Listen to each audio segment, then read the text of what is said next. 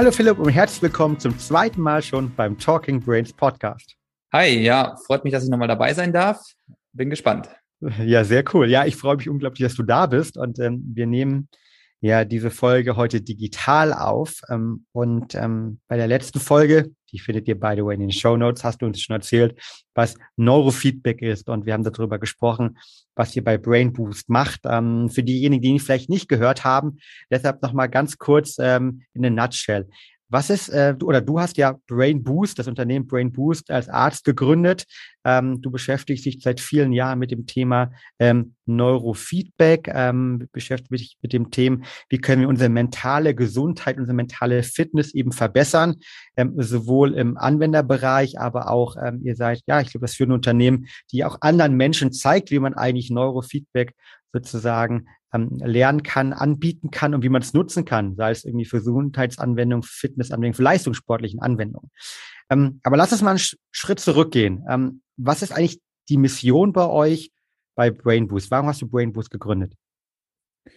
Ja, also wir sagen äh, bei uns jetzt, das ist so unser neuer, ähm, ich sag mal, unser neuer Slogan ist so, we are pioneers of mental health with love for technology. Das heißt, wir wollen das Thema mentale Fitness und Gesundheit voranbringen. Wir wollen es möglichst vielen Leuten zugänglich auch machen. Das ist ein ganz wichtiger Teil unserer Mission. Wir wollen, dass die Leute damit ihre Lebensqualität und auch ihre Leistungsfähigkeit steigern können. Und das Ganze wollen wir aber immer auf einem gewissen wissenschaftlich fundierten Level machen. Und am liebsten natürlich noch mit so einem Touch Technologie mit dabei.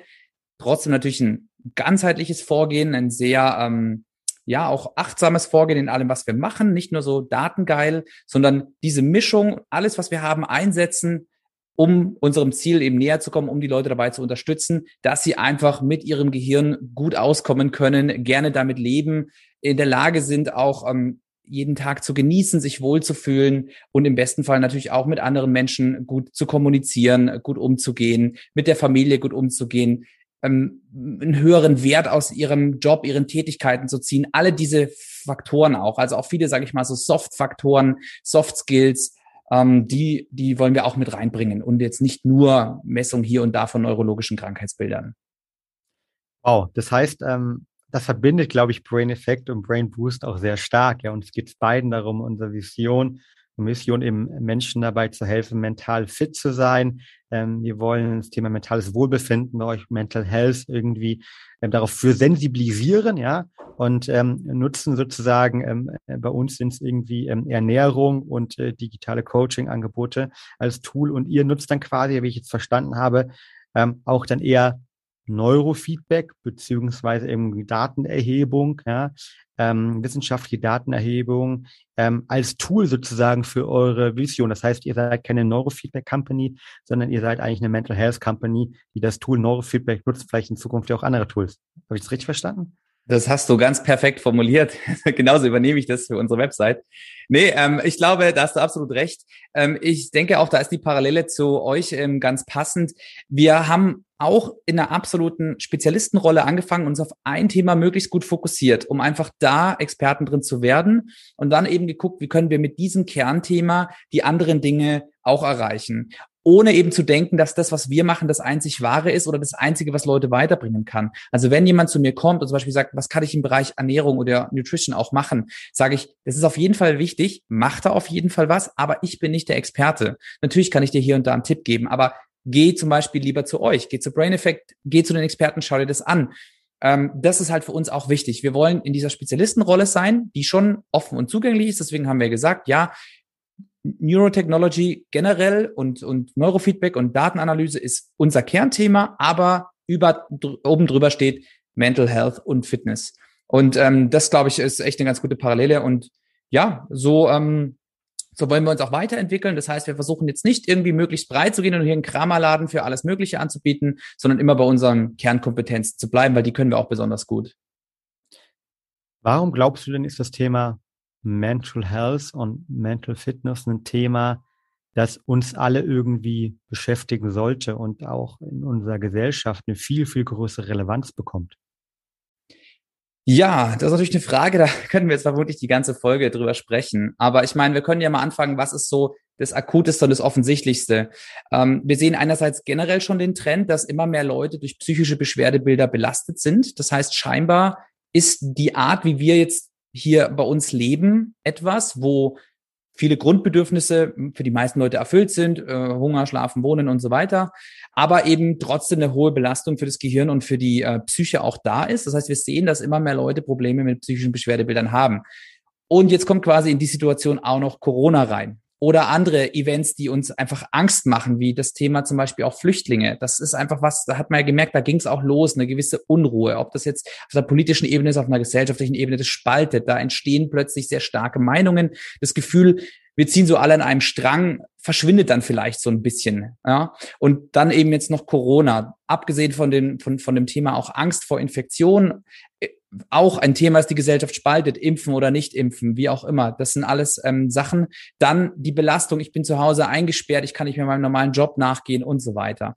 Das heißt, wir haben viele akute Belastungsfaktoren hier bei uns und es scheint eben so, dass wir Klar, wir haben auch unsere anderen Wohlstandskrankheiten, wie zum Beispiel Übergewicht und so weiter, aber es scheint so, dass psychische Beschwerdebilder auch mit dazugehören hier bei uns. Das ist so das Akute und das beobachten wir, diesen Trend. Und wenn wir das jetzt einfach ein bisschen weiterdenken und sagen, das ist doch eigentlich umso tragischer. Wir leben hier schon in einer Welt, wo wir eigentlich die meisten Grundversorgungsthemen sichergestellt haben, selbst wenn wir gerade mal keinen Job haben oder es schwieriger ist. Und trotzdem sind so viele Leute unglücklich oder haben psychische äh, Erkrankungen. Also das, das finde ich ist einfach was, das kann man nicht so einfach stehen lassen. Da müssen wir jetzt ran, da müssen wir was verbessern. Und da sehen wir schon auch, dass die Medizin da zum Teil einfach noch ein bisschen stigmatisiert auch ist, würde ich sagen, ein bisschen tabuisiertes Thema. Also ich finde, das ist neben dem Thema auch ähm, Energie, Umwelt ist Mental Health eines der Themen für die nächsten Jahre und Jahrzehnte.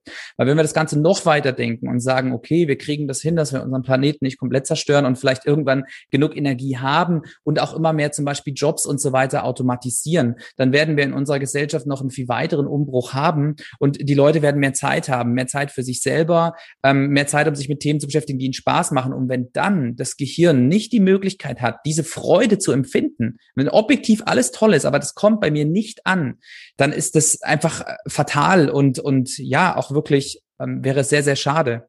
Das heißt, ähm, die, die, das, deswegen meine ich das vorher auch, mit seinem eigenen Gehirn gut leben können, wenn man eigentlich alle Freiheiten der Welt hat. Das ist nicht ähm, selbstverständlich. Und das ist was, wofür man äh, auch vielleicht ähm, arbeiten muss oder wo man Leute unterstützen muss, dass es klappt.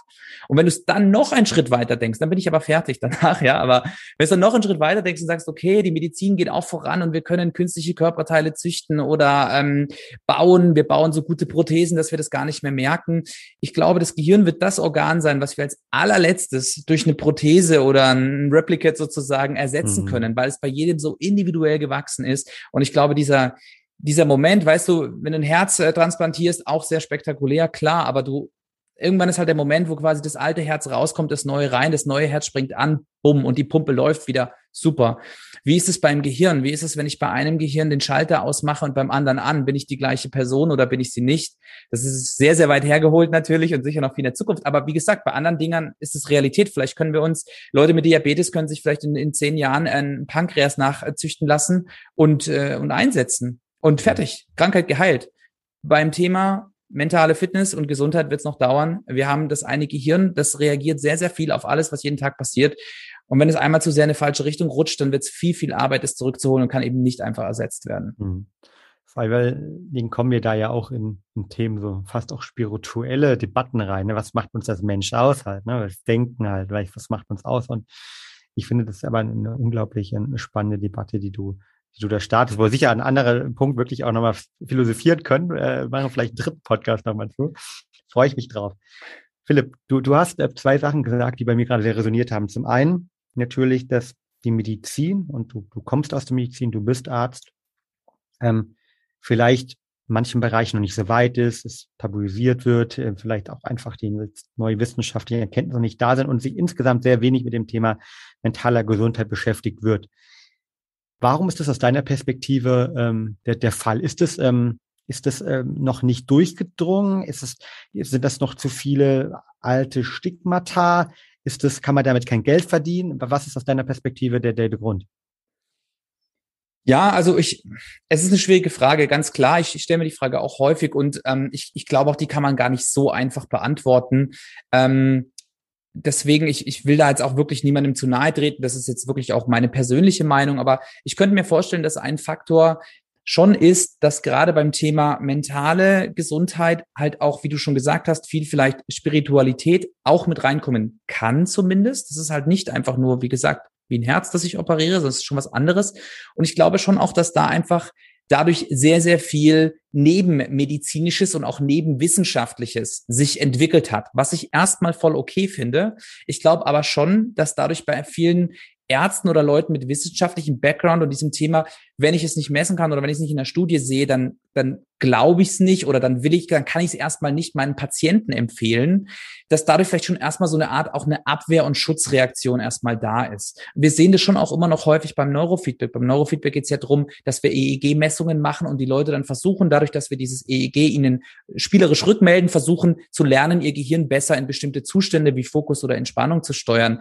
Selbst das, was eigentlich eine Technologie ist, das ist ja total wissenschaftlich ähm, ähm, leicht erklärbar und eigentlich auch total trivial. Ja, ich messe was mit einer anerkannten Messmethode und dann versuchen die Leute halt irgendwie das zu steuern, so wie sie es auch machen würden bei allem anderen. Aber selbst das ist was, wo vielleicht manche noch sagen, boah, weiß ich nicht, ob das wirkt. Sag ich auch, na, ich kann nicht versprechen, dass es wirkt, aber also, dass es grundsätzlich möglich sein muss, so, so wie ich einen Muskel trainiere, dass ich auch das Gehirn eine bestimmte Funktion trainiere, ähm, das ist doch klar. Und da gibt's ja auch immer mehr Studien dazu. Es ist halt auch gar nicht so leicht nachzuweisen, was passiert im Gehirn. Also gerade jetzt, wenn wir halt bessere Bildgebungen haben, wie auch feinschichtige MRTs, können wir überhaupt erst vielleicht manche Veränderungen sehen. Dann natürlich auch, dass das Gehirn bei jedem Menschen wiederum in einer gewissen, zum gewissen Grad anders gewachsen ist. Also ich glaube, ein zentraler Faktor ist schon, dass es lange recht schwer war, wirklich wissenschaftlich zu zeigen, was passiert tatsächlich. Und dadurch natürlich die Ärzte, die wir ja auch immer vor dem Dilemma stehen, was, was sage ich dem Patienten und was, was darf oder kann ich ihm überhaupt sagen, weil im Zweifelsfall sagt er, das hat mir der und der Arzt gesagt. Und tatsächlich ist da in Deutschland auch die Rechtslage so, dass ich dann als Arzt nachweisen muss, dass ich alles korrekt gemacht habe. Nicht der Patient muss mir nachweisen, ich habe es falsch gemacht, ich muss sagen, ich habe es korrekt gemacht.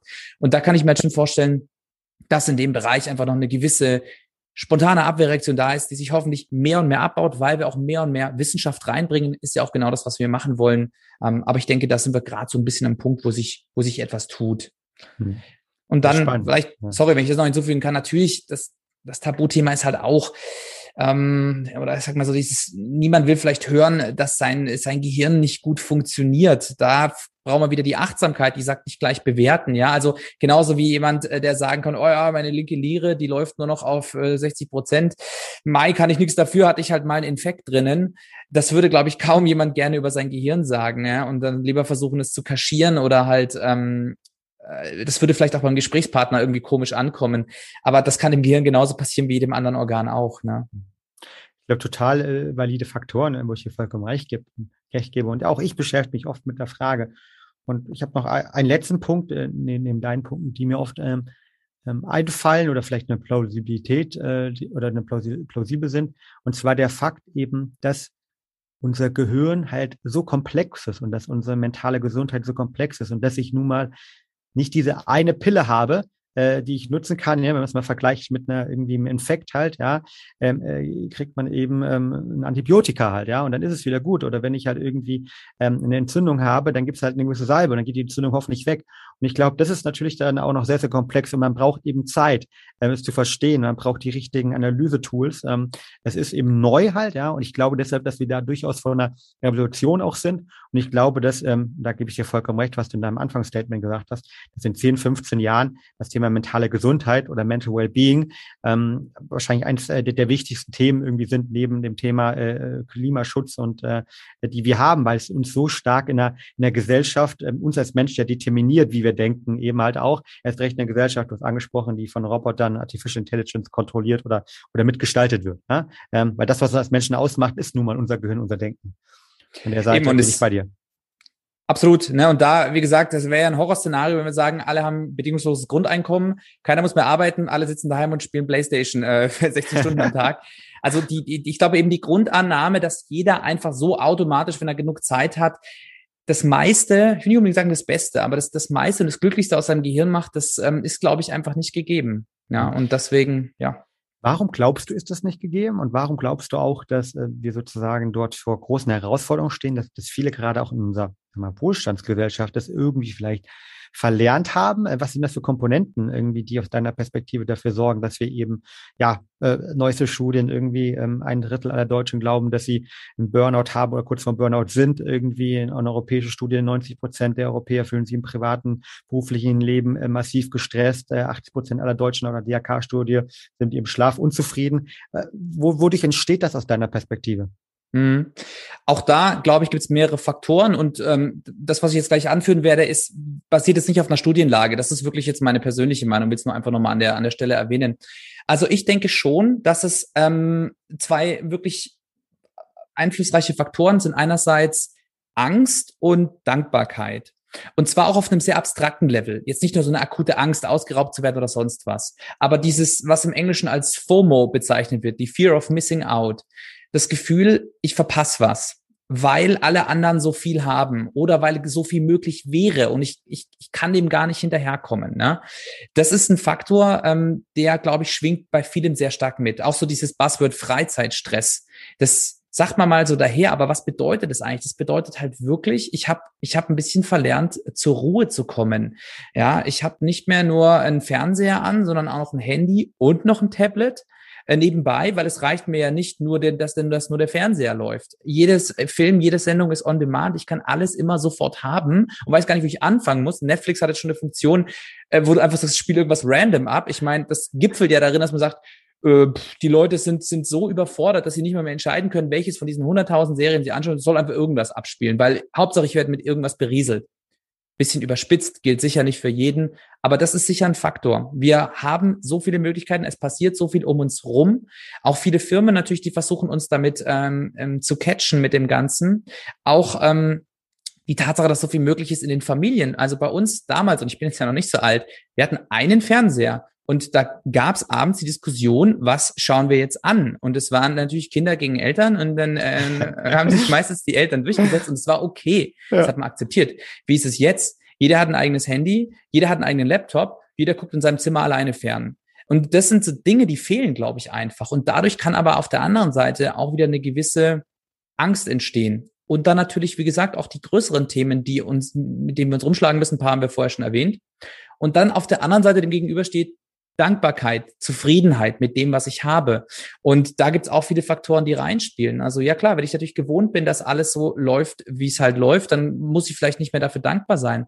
Auch viele Artikel, die man sich kauft, Produkte, die man, die man sich anschafft, die sind Wegwerfprodukte. Die, das ist klar, nach zwei Jahren will ich ein neues Handy oder nach einem Jahr will ich ein neues Handy. Und wenn es nicht mehr geht, werfe ich es weg. Bevor ich es repariere, schmeiße ich es weg. Schuhe kaputt, muss ich nicht zum Schuster bringen, kaufe ich mir halt neue.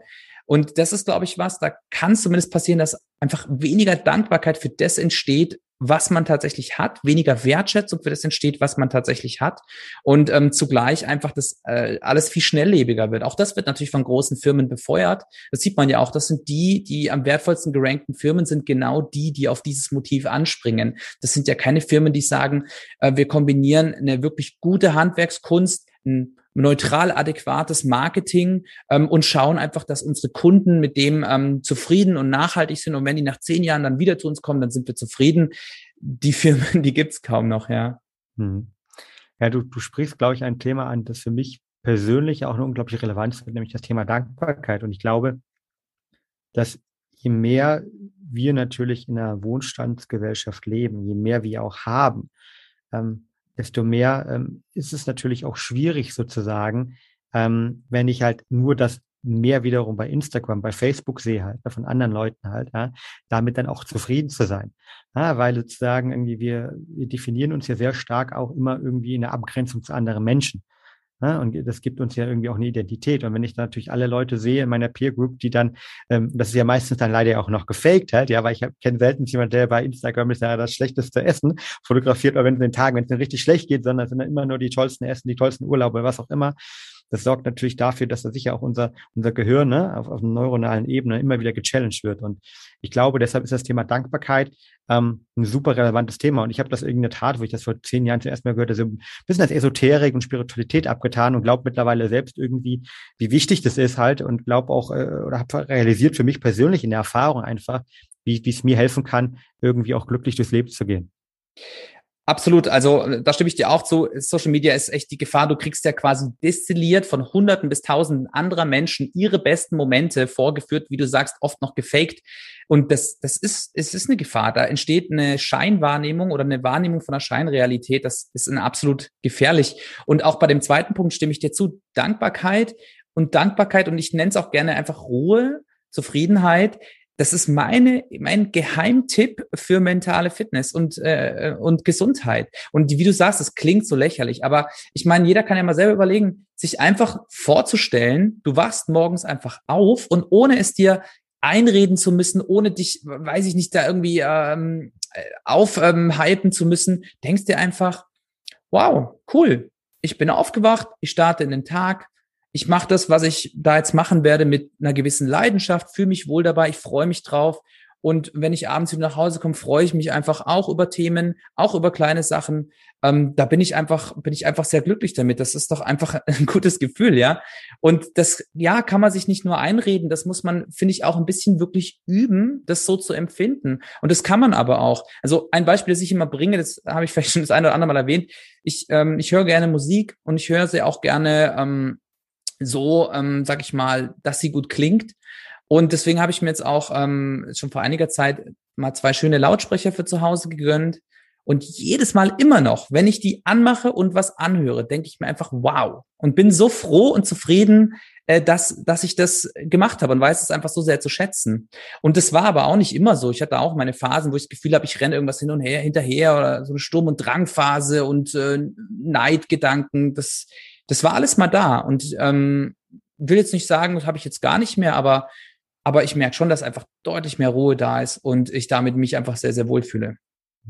Das heißt, aus deiner Perspektive kann man das auch trainieren. Also ich würde sagen, absolut, weil es ja letztlich auch nur eine bestimmte Abfolge von, von biochemischen Prozessen im Gehirn ist und ich halt es wirklich auch selber gemerkt habe. Und wenn ich jetzt auch reflektiere und mir wirklich manchmal denke, Mensch, äh, damals, also was, das wirst ja, aber gut, so war es halt damals. Ne? Und das gehört auch dazu, ja. Absolut, also Akzeptanz ist da auch einfach ein ganz wichtiger Faktor, Offenheit für Feedback, ja. Ich, ich merke jetzt, ich bin da, wo ich nicht sein will, ich weiß, wo ich gern hin will, aber genau dann sich nicht diesen Stress zu machen, zu sagen, jetzt muss ich aber so schnell wie möglich losrennen. Das ist ja bei allem so. Ich, ich bin zu dick, will abnehmen, okay, ich esse jetzt gar nichts mehr. Okay, und nach zwei Tagen äh, merke ich, das ist nicht nachhaltig, ja. Mhm. Also äh, ne, ne über, über, sag ich mal, wirklich nachhaltige ähm, Zufriedenheit, die man nach und nach aufbaut und Dankbarkeit zu schaffen. Und das kann für, für verschiedenste Leute auf verschiedenen Ebenen ablaufen. Manche sind vielleicht eher wirklich ähm, gläubig oder muss nicht eine Religion sein, können auch andere Themen sein. Da, da ist Dankbarkeit ja auch ein riesiger Faktor drin, muss man ja auch so sagen. Bei anderen ist es eher ein, so würde ich mir ein, einordnen, eher ein, einfach ein sehr neutrales Gefühl, eine gewisse Zufriedenheit, eine gewisse Möglichkeit auch den Moment zu genießen. Das gehört für mich dazu. Bei wieder anderen ist es, ist es vielleicht ein ganz anderes Thema ähm, was es für sie bedeutet. Also ich finde, das muss auch jeder für sich individuell finden. Und ja, ich würde absolut sagen, das ist trainierbar und muss dann auch, wenn es da ist, erhalten werden zu einem gewissen Grad, was aber, wenn man es gut einbaut in den Alltag, auch, auch schön ist und Spaß macht. Hm, sehr cool. Und äh, bevor wir vielleicht äh, einen Ticken tiefer reingehen und über das Buch sprechen, äh, da werden nämlich ganz genau die Themen, die wir gerade gesprochen haben, auch Teil des Ganzen. Ähm, noch eine kleine Anekdote, als du gerade gesagt hast, äh, wie fühlt es sich an, wenn wir vielleicht aufstehen und einfach happy sind? Ähm, ich glaube, wir konnten das alle mal. Und ich sehe das an meiner Tochter. Meine Tochter ist heute Morgen ähm, mit einem Zick aufgestanden, äh, stand im Bett, ja, oder er hat auf dem Bett gekniet, äh, vollkommen am Strahlen und äh, voller irgendwie Freude darauf, was an dem Tag passiert. Das heißt, wir haben das alle mal gekonnt, glaube ich. Und die Frage ist wieder, ähm, wie, wie kriegt man es äh, zurücktrainiert, ähm, dass man diese Dankbarkeit und dieses Excitement irgendwie für jeden Tag irgendwie auch einfach hat. Als Kind hat man den und ähm, ich, ich glaube, ähm, deshalb ist man natürlich, äh, bezeichnen oftmals ja auch viele, ne, nicht alle, also da gibt es schlechte Erfahrungen, aber oftmals viele ihre Kindheit ne, als eine sehr, sehr, sehr glückliche Zeit und eine Zeit, wo sie irgendwie ähm, sehr, sehr stark irgendwie sich zumindest äh, gerne dran zurückerinnern, ähm, wenn nicht irgendwelche sehr herausfordernden Themen dort entstanden sind. Auf jeden Fall, ähm, wenn ich da noch auch noch kurz hinzufügen kann, ähm, ich denke auch, es, weißt du, ich meine, ja, das sagt sich jetzt leicht. Ich, meine, ich würde jetzt nicht sagen, dass ich super, super ähm, reich und wohlhabend bin, aber äh, ich bin zufrieden äh, damit, wie es mir geht. Ähm, aber das, ich, ich denke auch, dass es nicht von, von materiellen, materiellen Dingen abhängt. Ich meine, jeder kennt doch diesen, ähm, diesen, also ich will die, ich will diese Berufe oder die Tätigkeiten gar nicht runterputzen, aber jeder kennt auch diesen vermeintlich unangenehmen Job oder jemanden, der den macht, ein Müllmann, ein Putzmann, sonst was. Wie gesagt, ich finde, das ist absolut nichts, ähm, was man irgendwie runterputzen müsste oder ein Job zweiter Klasse. Im Gegenteil, es trägt massiv zur Gesellschaft bei. Aber, oder auch ein, ein Altenpfleger, und das sind manchmal triffst du auch Leute, die sind so happy und die feiern sich und die feiern ihren Job und die strahlen das aus. Das zeigt einem doch auch einfach und beweist einem, dass es nicht eine Frage nur des Geldes oder wie anstrengend die Tätigkeit ist, sondern das ist wirklich was, das kann jeder Einzelne für sich selber entscheiden, aber auch wirklich üben und sich auch behalten. Genau wie du sagst, das hängt nicht nur davon ab. Ja, natürlich ist es leicht, äh, das zu sagen, ähm, oder, oder es ist vielleicht schwer, das zu hören, wenn man das Gefühl hat, ja, aber wenn ich nur ein bisschen mehr verdienen würde, dann wäre das alles kein Thema. Oder wenn ich mir nur ein bisschen mehr leisten könnte, wäre das kein Ding. Oder weiß ich nicht was, wenn ich ein bisschen schönere Wohnung hätte. Aber ich glaube, wenn man wirklich drüber nachdenkt, äh, kennen alle mindestens eine Person, wo wir eigentlich Gefühl haben, hey, der lebt ne, stimmt nicht im Geld, der ist vielleicht auch nicht mal der gesündeste, der äh, hatte auch schon mal eine Beziehung, die nicht geklappt hat und äh, wohnt nicht im, im Zentrum von München und trotzdem äh, hat er einfach jeden Tag beste Laune, mhm. ohne jetzt überdreht oder manisch zu sein, ja. Ja. Wir haben eben das Thema Buch angesprochen. Äh, du oder ihr ähm, habt ein Buch geschrieben, äh, mentale Fitness äh, oder mentale äh, Fitness und Gesundheit, ähm, wo, glaube ich, viele der Themen, die wir gerade schon angesprochen haben, nämlich äh, Entspannung, Achtsamkeit, äh, Schlaf, ähm, Konzentration, gute Laune, ähm, die auf der einen Seite manchmal für den einen oder anderen, ich sag mal, ähm, schwer zu fassen wirken, weil sie eben ähm, sozusagen wir noch nicht die, die wissenschaftliches Know-how haben oder das Ergebnis schwer zu fassen ist, zum Beispiel von Entspannung und Dankbarkeit. Ähm, habt ihr versucht, mal wirklich runterzubrechen und auch äh, wissenschaftlich äh, zu durchleuchten, ähm, was ich wunderbar finde. Ähm, warum war das deine Idee? Warum war es eure Idee, genau so ein Buch zu schreiben? Ja, also genau das Buch eben, ähm, mentale Fitness und Gesundheit. Das war so ein bisschen unser, ähm, unsere Reaktion auf den Corona-Schock. Also auf diese wirkliche schon, ähm, ja, muss man sagen, existenzbedrohende erstmal Lage. Ich erinnere mich da noch an, an das Wochenende, als der Lockdown verkündet wurde äh, kam auf meinem Handy sekündlich E-Mails, hallo Herr Heiler, wir sagen alle Termine bis auf weiteres ab, zack, zack, zack. Und das war schon ein Moment, wo man so dachte, okay, so geht's jetzt halt zu Ende, muss ich halt wieder was Neues anfangen, mal gucken, äh, schreibe ich schon mal an jeden eine Kündigung, wie auch immer. War dann zum Glück nicht so. Es hat, wir haben es geschafft, es hat sich dann auch wieder eingependelt und alles ging dann auch wieder. Aber das war schon so der Punkt, wo wir einfach gemerkt haben, okay, was, wie machen, was machen wir jetzt draus? Was, wie nutzen wir die Situation, dass wir vielleicht ein bisschen mehr zu tun haben, äh, bisschen, äh, bisschen weniger zu tun, ein bisschen mehr Zeit haben als ursprünglich geplant. Und dann haben wir gesagt, hey, ähm, lass uns doch das nutzen, um uns selber ein bisschen zu definieren. Und zwar nicht nur eine andere CI oder sowas, sondern wirklich, lass uns nutzen, um zu schauen, Wofür stehen wir und wie können wir das Leuten rausbringen? Lass uns einen Unternehmensflyer machen. Okay. Und aus dem Flyer wurde dann tatsächlich nach und nach ein ganzes Buch. Es hat ja am Ende auch, ich glaube, 180 Seiten. Das heißt, das war wirklich wie eine Art Manifest, um einfach mal zu definieren, wer sind wir, was ist unsere Didaktik und auch wir selber haben extrem viel dabei gelernt, einfach auch zu sehen, wie wie spannend diese ganze EEG-Mechanik, die wir hier jeden Tag hm. machen, wie die eigentlich ineinander greift. Klar, wir haben es oft aus didaktischen Gründen ein bisschen vereinfacht, aber wie, wie viel man eigentlich sehen kann, wie komplexes Gehirn einerseits ist, aber auf der anderen Seite, wie cool ich das eigentlich clustern, verstehen und einteilen kann. Und mit der Erkenntnis haben wir uns dann echt einfach hingesetzt und das Ganze auch in, innerhalb von einem Monat runtergeschrieben, komplett in-house. Meine Kollegin hat ähm, viel ähm, die Texte gemacht und ich habe das ganze Layout auch selber gemacht und haben das wirklich einfach durchgeballert und runtergeschrieben. Es hat super viel Spaß gemacht und dann wussten wir auch, hey, da sind wir auf dem richtigen Weg. Das ist genau das, was wir machen wollen.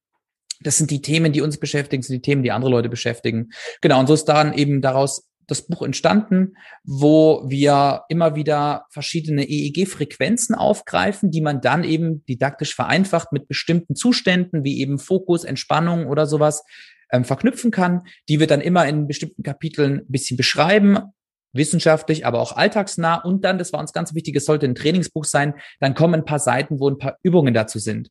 Auch da folgen wir der Philosophie zu sagen, wir haben nicht die eine Übung, die immer hilft, sondern wenn jemand das Buch durcharbeitet und einfach diese Übungen mal eine Woche ausprobiert, dann kann er am Ende, wenn er von den, von den 14 Übungen mal ein, zwei, drei adaptiert, dann hat er doch schon alles richtig gemacht und ähm, das funktioniert super. Und genau, so ist da das Ganze rausgekommen und ich will nicht zu viel damit angeben, aber schämen tun wir uns sicher nicht dafür. Ich finde, es ist ganz cool geworden. Wir kriegen auch ganz gute, ganz gute Rückmeldung dafür und sind eigentlich recht zufrieden damit. Und darauf aufbauen wollen wir jetzt dann eben auch noch die anderen Themen hier bei uns ein bisschen umstrukturieren und uns da ein bisschen mehr so breit eben auch als Mental Health Company aufstellen und nicht mehr nur als Neurofeedback Company. Ich habe das Buch ja auch gelesen ähm, und finde es klasse, kann es nur empfehlen. Ähm, wir packen auch ähm, den Link zum Buch unten in die Show Notes und auch den Amazon-Link ähm, unten in die Show Notes rein. Ähm, und ich, man darf es aber auch, Entschuldigung, man darf es auch über unseren eigenen Store man kaufen. Man darf es auch über den eigenen. Man präferiert, okay, dann, dann packen wir nur den, den eigenen Store. Nein, nein, nein. Man kann natürlich auch, kann natürlich auch Amazon noch reicher machen, aber wir können ja ein kleines Incentive nachher noch ausmachen, einen kleinen Discount-Code für deine Hörer und dann, dann ist das, hat doch jeder was davon. Dann machen wir das so definitiv. Ähm, ich wusste nicht, dass ihr auch selbst versendet, sondern ich dachte, dass da über Amazon versendet. Aber da seid ihr natürlich äh, umweltorientiert, ja. Beides und, ist möglich, aber genau. Sehr cool. Ähm, aber ich habe selbst gelesen, ich finde es klasse und was für mich interessanterweise wirklich das Highlight war, war diese, diese Verknüpfung von von diesen etwas weicheren Themen. Ne? Wie funktioniert eigentlich Entspannung? warum hat Entspannung jetzt wirklich einen Effekt und wie kann man das messbar machen? Ja, weil irgendwie dieses Spruch, ja, entspann dich doch einfach mal. Ja, du bist gestresst, ja, entspann dich doch mal. Nimm das Leben doch mal leichter. Diese Sprüche kennt ja jeder von uns irgendwie. Und äh, ich glaube, für viele Menschen ist eine Herausforderung, ja, was heißt das eigentlich? Was heißt denn, sich zu entspannen? Was heißt denn, irgendwie runterzukommen? Und wie, wie kann ich das machen? Wie kann ich das denn überhaupt dann evaluieren? Ne? Schlaf können wir irgendwie alle, haben wir vielleicht sogar einen Schlaftracker mittlerweile irgendwie, der ein oder andere. Oder der, der weiß zumindest, okay, da gibt es viele Studien. Aber äh, bei Themen wie Entspannung, äh, das mal wissenschaftlich runterzubrechen, ähm, fand ich klasse. Und äh, deshalb kann ich es nur empfehlen und vor allem die Übung und die, die Tipps und Tricks haben, haben mich auch äh, persönlich ähm, total mitgenommen und äh, mir, mir hat Freude bereitet, die zu testen. Also ich kann es nur empfehlen. Und ich habe da einige Wow-Effekte. Mich interessieren aber natürlich auch, was waren denn deine Wow-Effekte ähm, beim Schreiben des Buches? Also welche, welche Wow-Effekte und Aha-Erlebnisse ähm, hattest du eigentlich beim Schreiben des Buches, Philipp, wo du dachtest, okay, krass ähm, oder super, wie wir das nochmal visualisieren konnten? Ja, also ich hatte ja gerade schon gesagt, es war wirklich ein komplettes Inhouse-Projekt und ähm, eins meiner, ähm, ich sag mal, Leidenschaften oder auch Hobbys ist schon auch insgesamt das Thema Design auf verschiedenen Ebenen, ob das jetzt ähm, Möbel sind, Häuser sind, ähm, Grafikdesign, überhaupt Game Design. Wir entwickeln ja auch Spiele bei uns da. Ähm, ähm, bin ich äh, nicht selber als also nicht als Game Designer da, aber ich, ich mache die Konzepte für die Spiele ja auch. Ähm, das ist ein, schon eine Leidenschaft von mir und sicher die Professionals könnten das noch besser als ich. Da will ich jetzt niemandem irgendwie zu nahe treten.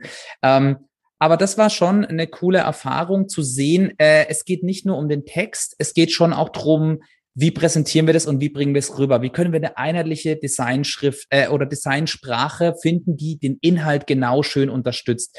Und das ist eigentlich ziemlich cool, weil wir haben dann wirklich auch viele Details eingebaut, die vielleicht dem einen oder anderen gar nicht auffallen. Wir haben erstmal für alle EEG-Aktivitäten, wir unterscheiden ähm, da meistens neun oder zehn. Also das sind quasi diese Frequenzen, die wir haben, die dann zum Beispiel Delta-Frequenz ist die langsamste, die tritt vermehrt auf, wenn Leute schlafen. Dann sieht man eben, dass im EEG so große, langsame Wellen sind und die hat man dann noch so griechischen Buchstaben Delta bezeichnet. Wir haben zum Beispiel für jede Aktivität haben wir eine bestimmte Farbe eingeführt, die wir auch in allen anderen Dingen, die wir machen, immer genauso die gleiche Farbe einführen. Das bedeutet, in all unseren Neurofeedback-Protokollen findet sich immer dieselbe Farbe wieder in jedem Flyer. Es sind immer, immer die gleichen Farben. Und eben auch in weiteren Präsentationen, wenn ich über ein Thema rede. Zum Beispiel Lernen ist bei uns immer mit Gamma-Aktivität assoziiert. Das entsteht nicht nur im Gamma-Bereich, aber das ist halt unsere Didaktik. Und deswegen alles, was zum Beispiel mit Lernvorgängen zu tun hat, wenn wir ein Wort highlighten wollen, würden wir es auch in der Gamma-Farbe highlighten. Das ist so ein helles Pink. Und das war einfach schön zu sehen, wie gut, wie gut es reinpasst, wie gut da ein Flow entsteht und auch wie cool es eigentlich ist, dann äh, einfach bestimmte normale Texte zu überlegen, okay, was würde da für eine Gehirnaktivität dahinter stellen? Wie können wir das ja quasi farblich reinmachen? Weil im Buch ist es ja ganz klar in dem Kapitel äh, drinnen, aber eben auch das auf andere Materialien zu übertragen. Also das war sehr spannend, einfach auch zu sehen, wie cool geht es und irgendwie so auch, dass man sich dann da voll einig ist, wenn man sagt, hey, diese, dieser Prozess, den würde ich eher als, da würde ich denken, dass am meisten Alpha da ist, auch wenn wir es nicht bei jedem einzelnen Ding gemessen haben. Ja, glaube ich auch, glaube ich auch. Okay, cool, machen wir es so. Also das war sehr spannend zu sehen, wie wie rund das eigentlich läuft, wie sehr man sich das wirklich wie so eine Art äh, Baukasten oder Auswahlrad an Aktivitäten vorstellen kann und wie gut es zusammenpasst. Ähm, dann auch ehrlicherweise, wie schnell ein Buch geht, wenn man im Flow ist. und zugleich wie zäh es ist, wenn man es nicht ist. Äh, ich schreibe auch gerade noch an einem anderen Kapitel, hoffentlich hören meine Co-Autoren nicht zu, aber uff, das ist zäh. Da geht es eher ein medizinisches Fachbuch und ey, da entsteht kein solcher Flow, muss ich ehrlicherweise sagen. Also, aber wenn man drin ist, geht's sehr gut. Und ähm, ja, dann eben auch, dass wir ähm, viele relevante Themen tatsächlich sehr gut unterbringen konnten die einfach Namen, ein Gesicht geben konnten, einen wissenschaftlichen Background und ähm, mit, mit der Philosophie das auch den, den Patienten viel weiterbringt. Auf der anderen Seite aber auch, ja, wir haben uns entschieden, ein Trainingsbuch zu machen. Wir ähm, wollten es auch wirklich hochwertig machen, deswegen ist auch alles in Farbe gedruckt und so. Es sollte schon schön, es sollte Spaß machen einfach. Meine Kollegin, die Texte geschrieben hat, das war auch schöne Anweisung, hieß dann so, hier noch eine Grafik dazu, in Klammern, bitte hübsch machen. Okay, cool. Kann dann jeder selber entscheiden, ob es geklappt hat. Aber ähm, ja, trotzdem die Hemmschwelle, dass Leute einfach mal reinschreiben in dieses Buch, verdammt nochmal, obwohl wir ja lauter schöne Zeilen haben, so hier ist jetzt eine Woche dein Schlaftagebuch. Denk mir nur, wenn ich so ein Buch in die Hand kriegen würde, ich würde sofort anfangen, es auszufüllen. Ja, ich würde einfach mal reinschreiben, wie früher in der Schule, so ein Arbeitsbuch, wo du reinschreiben kannst, cool. Aber Mann, Mann, Mann, die Leute lesen lieber nur und denken dann, ja, ja, weiß ich schon, kann ich schon. Also wer es bestellt, bitte reinschreiben. Postet uns, ein, postet uns ein Beweis. Ja, als Work ist ein Training. It's a Workbook, Leute. ja, it's a ja. Workbook. ja, total toll, dass du sagst halt. Ähm, vielleicht um es nochmal zusammenzufassen, ich habe es gerade auch mal aufgeschlagen. Ähm, ihr habt ja, ähm, glaube ich, es sind äh, sieben Kapitel. Ne? Äh, es fängt mit Schlafphasen und Schlafhygiene an, in dem Delta-Bereich, dann Kreativität, Problemlösung, Intuition, äh, Theta-Bereich. Das ist dann auch schon so ein bisschen bläulich. Dann habt ihr so, so ich weiß gar nicht, so äh, grün, türkis, Achtsamkeit, Entspannung ähm, als, als Thema. Aufmerksamkeit, Fokus, äh, fand ich ganz spannend. Beta in, in Gelb halt, ja. Äh, Stress, Angst, ähm, Dankbarkeit, Resilienz, äh, High Beta, ähm, so ein bisschen orange. Und dann kommt die Gamma angesprochen, Meditation, Lernen. Ähm, ist so ein, ähm, so ein leichtes ähm, Pink. Und dann den Flow State, den du gerade brauchst für dein zweites Buch, auch noch als letzten Thema, ähm, im Überblick Neurosmart ähm, in, so, in so einem Pink, glaube ich, nee, im Rosa drin ist es, glaube ich, ja. Ähm, also sehr, sehr, sehr spannend gemacht. Und ich glaube, das sind auch die, die Bereiche, die, die euch da draußen, wenn ihr das Buch eben erwartet, äh, zu diesen sieben Bereichen gibt es eben viele Erklärungen, wie man da reinkommt, was sie bedeuten, wie man die messbar machen kann, aber auch wie man es verbessern kann.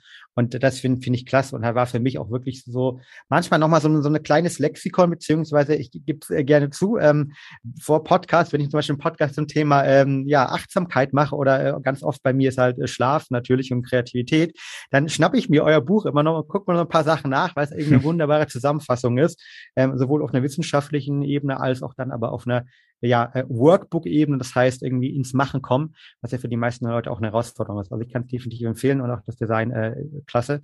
Ähm, also da, da hast du auf jeden Fall äh, äh eine, eine Hand für. Ne?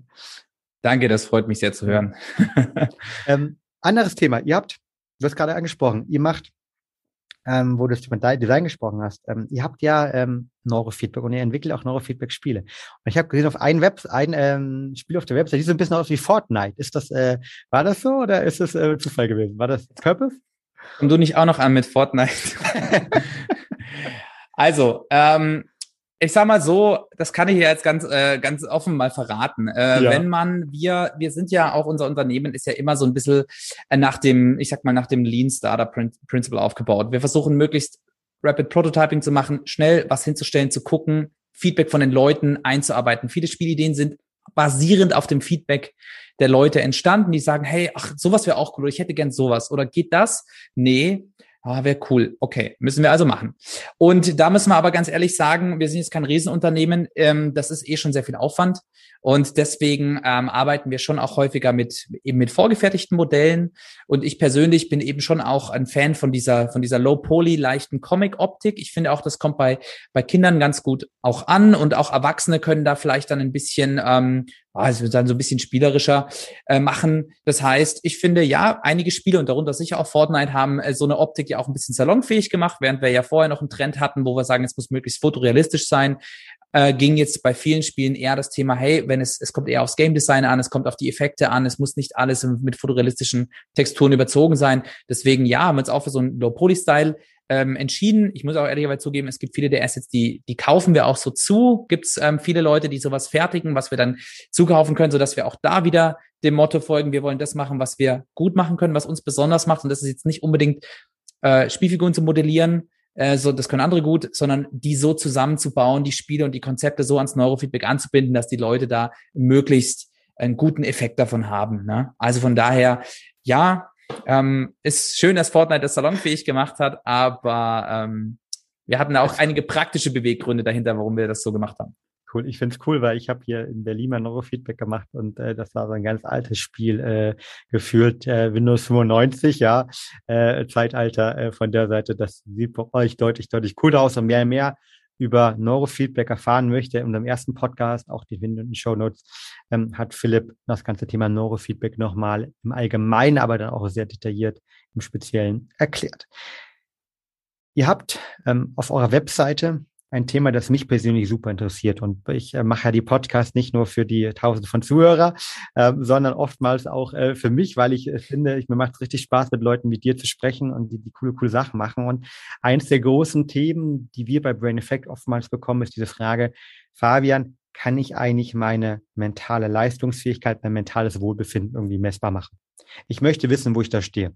Ich weiß nicht, ob das gut, schlecht ist. Ich fühle mich manchmal nicht so gut, aber vielleicht ist das ja auch normal. Auf der anderen Seite habe ich Tage, das ist nicht normal. Und ich habe gesehen, ihr habt jetzt auf eurer Webseite ähm, einen Test, ähm, wo es darum geht, eben die, ja, ich sag mal, einen Status quo, eine Baseline zu bestimmen. Magst du uns darüber mehr zu erzählen? Was ist das Ziel des Ganzen und wie funktioniert das vor allen Dingen? Gerne. Also das Thema ähm, ist, wie du sagst, sehr, sehr interessant, super spannend. Und zugleich muss man wissen, dass wir da noch sehr, sehr viel zu lernen haben. Und das schließt uns auch mit ein. Also ähm, wir versuchen da ganz vorsichtig uns ranzutasten und eben also Produkte oder auch, auch eben Services hinzustellen, wo wir sagen, da können wir schon dahinter stehen. Das können wir so machen. Das ist auch wissenschaftlich vertretbar, aber ähm, genau, deswegen gibt es da auch viele, sage ich mal, Einschränkungen, was man zum Beispiel nicht messen kann. Wie man sich das Ganze ein bisschen vorstellen kann, ist folgendes. Ähm, das Gehirn vergleiche ich immer gerne mit einer Stadt, so wie München oder Berlin oder irgendeine andere Stadt. Und die Autos, die drin rumfahren, das sind die Gehirnzellen und die Straßen, das sind halt quasi die verschiedenen äh, Nervenbahnen, die da rumliegen. Und jede Stadt hat so ein bisschen ihre eigene Charakteristik. Und wer einfach mal sich die Zeit nimmt und in, durch eine Stadt einfach mal durchläuft, ein, zwei, drei Tage, der kriegt ja schon so ein gewisses Gefühl für die Stadt. Ist die eher hektisch? Sind da viele große Straßen? Sind da viele kleine Straßen? Ist die eher ruhig? Ist da viel Grün? Und so in der Art kann man sich den aktuellen Stand von dem vorstellen, was wir bei diesen Brain Maps sozusagen machen. Das heißt, wir nehmen das EEG über eine bestimmte Zeit auf und schauen uns also die Gehirnströme an verschiedenen Positionen. Wir nutzen jetzt normalerweise ein Raster, wo wir 20 Ableitungen haben, also 20 solche Elektroden auf dem Kopf und gucken uns einfach mal an, wie ist die Grundcharakteristik des Gehirns. Und das wäre eben, sage ich mal, vergleichbar mit meinem Stadtbeispiel. Das heißt, wir können schon sehen, ist es eher ein sehr aktives Gehirn? Ja, welcher, also ich sag mal, welcher Brain Type ist der so? Sehr aktiv? Ist das sehr regelmäßig, sehr unregelmäßig? Sind da bestimmte Bereiche deutlich aktiver als andere? Also so ein paar Dinge können wir da schon raussehen. Aber da, wir können nicht in jedes einzelne Haus reinschauen. Wir wissen nicht Details über das, was passiert hier und da. Ähm, manches übersehen wir vielleicht auch. Also wir sind noch längst nicht an dem Punkt, dass ich sehen kann, ähm, an was denkst du gerade? Oder äh, bist du für diese oder diese Krankheit anfällig? Oder neigst du genau zu diesem oder diesem Muster? Das können wir nicht sehen. Aber eine gewisse Landkarte, eine gewisse Brain Map eben, eine Art Grundaktivität des Gehirns, das ist durchaus was, was wir messen können. Damit sind wir auch nicht die Ersten. Das Spannende, äh, also sagen wir, EEG gibt schon lange und es gibt auch andere Firmen tatsächlich schon länger, die solche BrainMap-Datenbanken anbieten. Das Spannende ist ja ein bisschen, wie verarbeite ich die Daten und was mache ich dann damit und was kann ich tatsächlich draus lesen? Und was jetzt bisher meistens der Ansatz war bei diesen, ähm, es nennt sich auch QEEGs, quantitative EEGs, da gibt es bestimmte Datenbanken, die werden hauptsächlich ähm, von oder die wurden hauptsächlich einfach von Durchschnittsmenschen ohne ähm, psychische Beschwerdebilder erstellt. Da habe ich mich ziemlich eingearbeitet, weil das ist tatsächlich das Kapitel, das ich gerade in dem anderen Buch schreiben muss. Ah. Äh, ja. und ähm, das heißt, die erstellen Datenbanken von, ich nenne es mal Durchschnittsgehirnen und dann könntest du jetzt da deins messen, abgleichen und dann siehst du, aha, in Bezug auf Alpha hast du die und die Abweichung zu dem Durchschnittsgehirn. Und das kann ja schon mal ganz interessant sein, hilft uns aber vor allem, wenn es darum geht zu gucken, weicht jemand sehr stark ab und könnte das ein bestimmtes Beschwerdebild sein.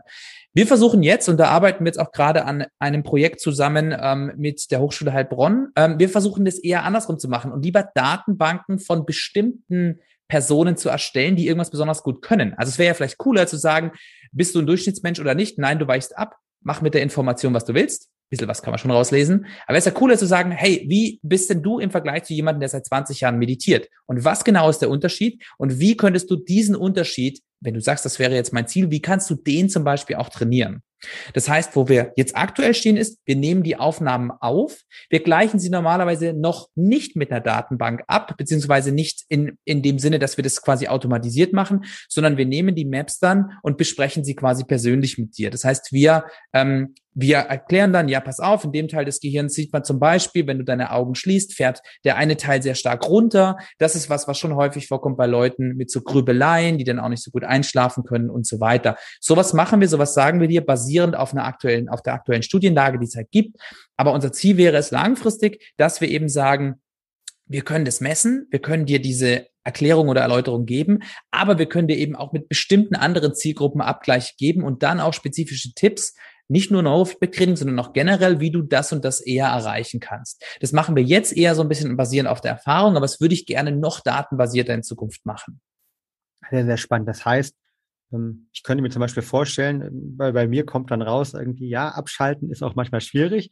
Ähm, und dann habe ich das nicht nur als Gefühl, dass es mir schwieriger fällt, sondern ich kann irgendwie sagen, ja, also zum einen aktuell auf Basis eurer Erfahrung, ihr seht, da habt da viele, viele äh, Zehntausende, äh, Tausende Menschen schon gesehen ähm, und dann in Zukunft Daten basieren, okay, hm, mir fällt das anscheinend ein bisschen schwieriger und genau das sind die Möglichkeiten, das Ganze zu trainieren.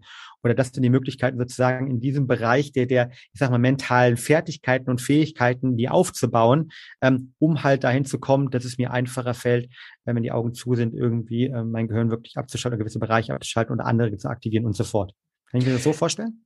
Genau, so in der Art. Und das Coole ist, äh, eigentlich ein gutes Beispiel, das du erwähnt hast. Wir schauen dann wirklich nach, was steckt sozusagen neurophysiologisch dahinter. Das heißt, jemand kommt und sagt, ich kann nicht abschalten, ich grübel immer. Okay, auf Verhaltensebene klar, aber es könnte jetzt zum Beispiel sein, dass der tatsächlich ein Gehirn zeigt, das eher zu einer Überaktivierung neigt. Viele Gehirnzellen sind eher immer schnell unterwegs und er quasi wirklich versuchen muss, ähm, dieses Ganze zu reduzieren, runterzufahren. Es könnte aber auch umgekehrt sein, dass das jemand ist, wo eben, wie gerade erwähnt, vor allem der Frontallappen dazu neigt, zu sehr runterzufahren, wodurch sich immer wieder neue Gedanken quasi einschleichen können, weil sie nicht gut genug gefiltert werden. Die Person würde also eher davon ähm, profitieren, mehr zu fokussieren auf eine entspannte Tätigkeit. Bei dem ist die Gefahr, der denkt zwar, ich entspanne mich jetzt und gehe laufen, aber eigentlich rattert der Kopf gerade so weiter. Und der müsste sich da zum Beispiel wirklich mal drauf fokussieren, den Kopf leer und frei zu machen.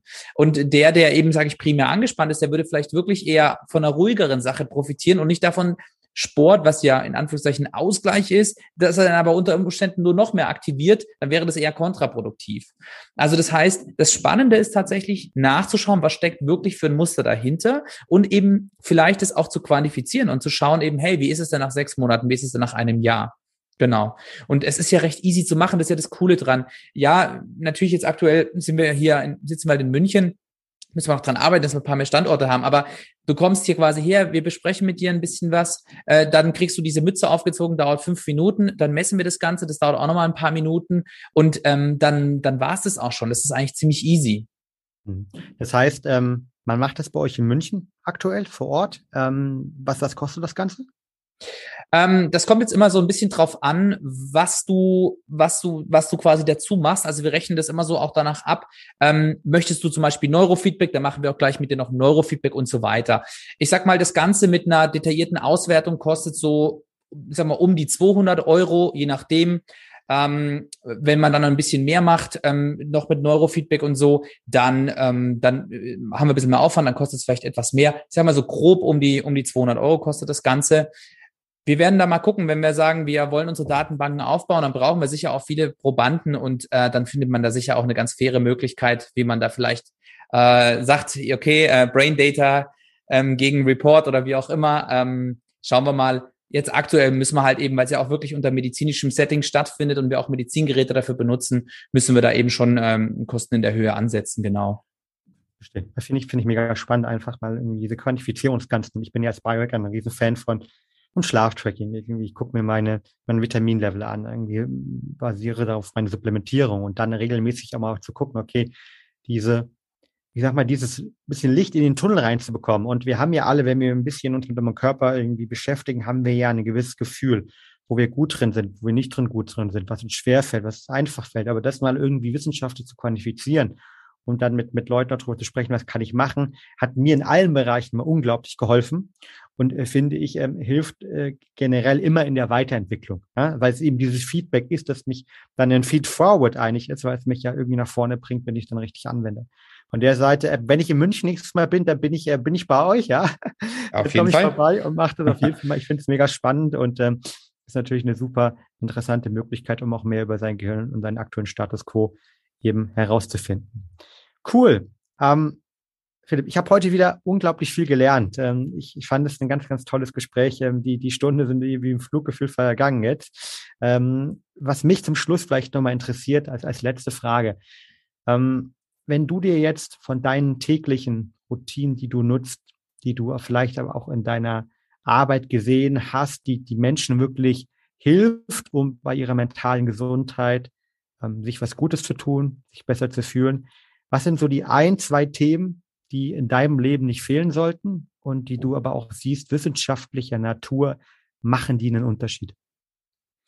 Ja, also was ich gleich ähm, vorweg ähm, schon sagen kann, weil ich da jetzt auch gerade viel nochmal geändert habe und davon einen riesen Effekt merke, ist wirklich das Thema Ernährung und auch Supplemente.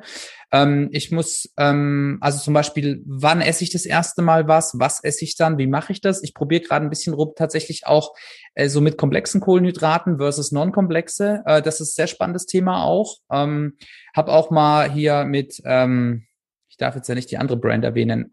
Nennen wir es mal Butterkaffee, Ölkaffee, weißt schon. Ja.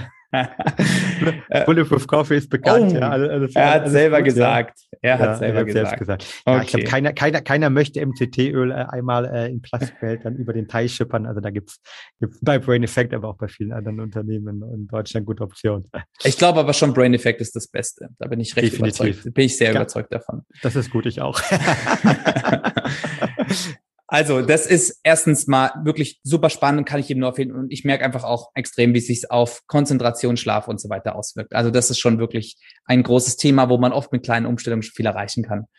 Das andere, was wir, ein paar Sachen hatten wir schon gesagt. Also, wirklich dieser Überbegriff der Achtsamkeit. Und es ist zum Teil ja schon ein totgedroschenes Wort. Aber wenn man sich mal wirklich überlegt, was bedeutet das? Das bedeutet einfach, dass ich nicht immer nur versuche, im Impuls zu reagieren. Ich versuche zu überlegen, was passiert gerade, was geht gerade vor. Auch viel, für mich bedeutet es viel Empathie.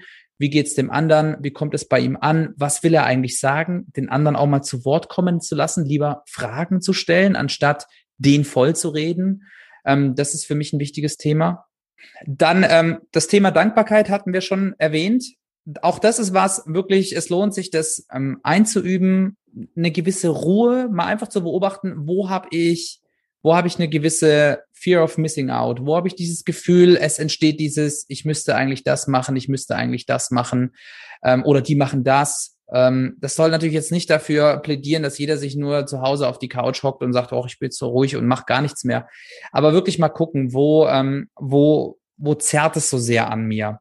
Und dann auch wirklich Routinen und Rituale, ganz klar. Das hilft einfach so viel, wenn man einfach weiß, ähm, wie strukturiere ich das, wie mache ich das, da muss ich mich nicht mehr drum kümmern. Da muss, muss ich jetzt nicht extra frisch jeden Tag entscheiden. Ja, auch dieses Thema Decision Fatigue ist da wirklich was, wo ich versuche, mich da rauszuhalten. Das kann jetzt sein durch sowas wie Meal Prepping, das kann einfach sein, dass ich sage, okay, ich ähm, esse jeden Tag das Gleiche, das mache ich, werde ich immer aufgezogen von meinem Team, aber es ist halt einfach so. Dann weiß ich einfach, ich muss mir jetzt nicht morgen noch den Hustle geben und versuchen, äh, hier jetzt irgendwas äh, mir zum Mittags zum Essen zu überlegen, weil meistens kommt dann irgendwas anderes dazwischen. Ja, also, und genauso sollte es auch bei den mentalen Fitness-Themen sein damit es nachhaltig wirkt, muss es einfach eine gewisse Routine werden. Und die muss leicht umsetzbar sein, die darf mich nicht behindern, die muss sogar eher was sein, was ich vermissen werde, wenn ich es nicht mache. Und das muss ich mir doch schaffen, diese Voraussetzungen. Deswegen auch die letzte Seite in unserem Buch ist ja auch nochmal so eine kleine Check-off-Liste, äh, 66 Tage, bis sich eine Routine gefestigt hat.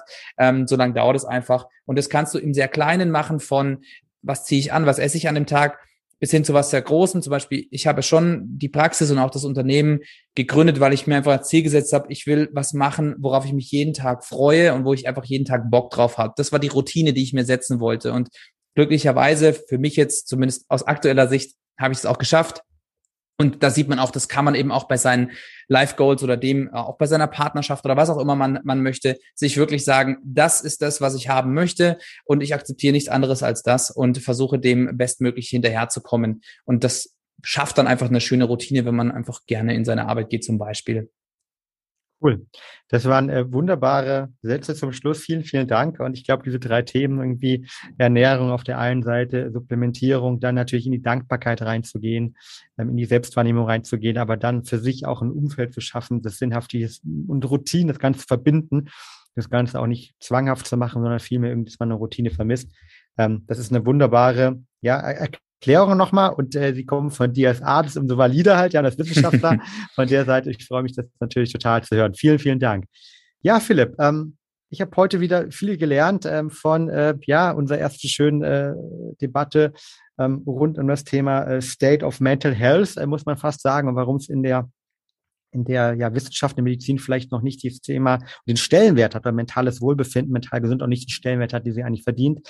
Ähm, über das Buch, das ihr geschrieben habt, ähm, ihr findet es unten in den Show Notes drin. Äh, bitte auf der Webseite kaufen, wie wir gelernt haben. Ja, ein wunderbares Buch, das eben nochmal ganz genau diese sieben ähm, Punkte, die wir angesprochen hatten, ähm, nicht nur ja erklärt, sondern die auch wissenschaftlich nochmal irgendwie belegt und veranschaulicht ne, mit einem tollen Design, aber dann natürlich auch die Leute ins Machen bringt. Große Empfehlung von meiner Seite. Und äh, den, den Brain-Test, äh, da freue ich mich drauf, wenn ich den mal bei euch machen kann. Vielen, vielen Dank für diesen Input und äh, ja, ich freue mich sozusagen, wenn ihr auf die Webseite geht. Ähm, vielleicht magst du noch zum Schluss was sagen. Wer mehr über dich herausfinden möchte, ähm, neben dem Buch, neben dem Test, vielleicht Neurofeedback sogar mit dir oder mit dem Team machen will, ähm, geht mal auch auf die Webseite. Wie tritt man mit euch in Kontakt? Ja, also erstmal vorab nochmal auch danke an dich. Äh, Fabian hat wie immer viel Spaß gemacht. Auch ähm, einfach mal, ich versuche ja auch immer nicht immer nur dasselbe zu erzählen, ja, sozusagen. Und das fand ich, ist uns heute ganz gut gelungen. Auch sicher ein paar Denkanstöße, wo vielleicht auch der ein oder andere sich den Kopf was denkt, oh, was reden die denn da? Habe ich ganz andere Meinung cool, kann man ja auch einfach äh, kommentieren oder mit uns irgendwo teilen. Ähm, wie gesagt, waren alles Themen, wo ich alles steht alles zur Diskussion. Wir sind immer äh, offen für Feedback äh, und für neue Dinge. Genau, wie tritt man mit uns in Kontakt? Wir haben grundsätzlich ähm, zwei Webseiten, die brainboost.de ist eher so das Brainboost-Thema und ähm, die ähm, praxis-heiler.de ist halt meine Praxisseite. Ähm, beide, mit beiden Themen landet man früher oder später hier bei uns. Ähm, wir sitzen hier als ein Team in den gleichen Räumlichkeiten. Das heißt, die Unterscheidung ist halt eher, weil wir einfach unterschiedliche Zielgruppen haben und das gerne vorab auch direkt so einteilen. Am besten also einfach eine E-Mail schreiben ähm, oder, oder durchrufen, einfach an die info at brainboost.de schreiben könnt ihr mir direkt schreiben, aber da landet es auf jeden Fall bei uns. Ansonsten hier äh, meine Kollegin Anna, die ist gerade dabei, unsere, unser ganzes Thema mit ein bisschen mehr Content auch nach außen aufzubauen. Die hat jetzt auch einen Blog aufgesetzt, ähm, der auf unserer Website ist. Da versuchen wir möglichst interessante Themen auch mit euch regelmäßig zu teilen. Das heißt, auch da kann man mal reinschauen. Oder auch ansonsten schauen wir jetzt auch, dass wir unseren Instagram-Kanal so ein bisschen pflegen. Wir sind einfach noch nicht so groß, haben noch keinen dedizierten Social Media Manager, dass wir alle Kanäle immer voll bespielen können, aber Genau, einfach über Website oder anrufen, hier ähm, direkt mit uns in Kontakt treten. Ansonsten gerne auf Instagram folgen. Ähm, da kriegt man auch immer mal wieder was mit. Ganz bunt durchgemischt, von kleinen Office-interner bis hin zu wirklich auch mal jemanden, der herkommt, auch bereit ist zum Beispiel, dass man gemeinsam seine Brainmap mal bespricht. Das könnt ihr dann auch anschauen in den Posts oder in den Stories. Genau, aber ansonsten keine Berührungsängste, wir sind alle nett. Einfach durchrufen oder anschreiben, was ihr braucht und wollt und dann kriegen wir das hin. Das kann ich bestätigen. das kann ich bestätigen. Cool. Vielen, vielen Dank ähm, nochmal. Und ähm, dann ähm, wünsche ich euch, euch allen da draußen eine wunderbare Woche, um wie wir bei Brain Effect immer sagen, get you done and be happy. Und ähm, wie wir heute gelernt haben, be happy and uh, be in the present moment. Ja, großes Thema heute im Podcast. Und, äh, vielen Dank, Philipp. Mach's gut. Danke, du auch. Ciao, ciao.